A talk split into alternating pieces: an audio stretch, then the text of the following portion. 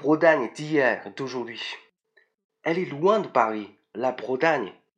Elle était, mais elle ne l'est plus. Les Bretons se sont réveillés depuis quelques années. Un beau jour, ils ont jeté sur les routes les pommes de terre qu'on refusait de leur acheter à un prix raisonnable. Alors le gouvernement a commencé à s'occuper d'eux et a créé des emplois. La plus grande partie des usines citron est maintenant dans les environs de Rennes.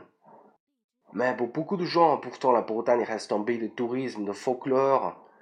Les côtés sont pittoresques, c'est vrai, et de Pinard à la Boule, elles abritent quantité de belles plages.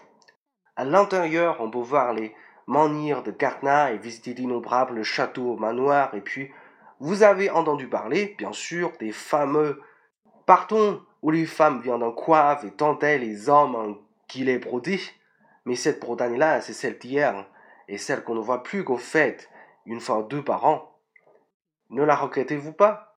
Pas du tout. J'aime la Bretagne d'aujourd'hui, celle dont l'agriculture fournit aux Français et aux Anglais tant de primeurs de légumes, petites bois, artichauts, fraises, oignons.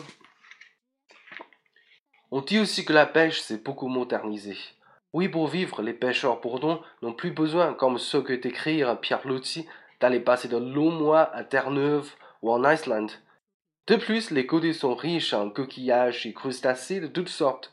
Si vous passez par exemple par Riac sur Bellon, allez donc, avant que la pollution n'ait tout détruit, déguster une douzaine d'huîtres en buvant une bouteille de mustardé. Alors vous m'en direz de nouvelles.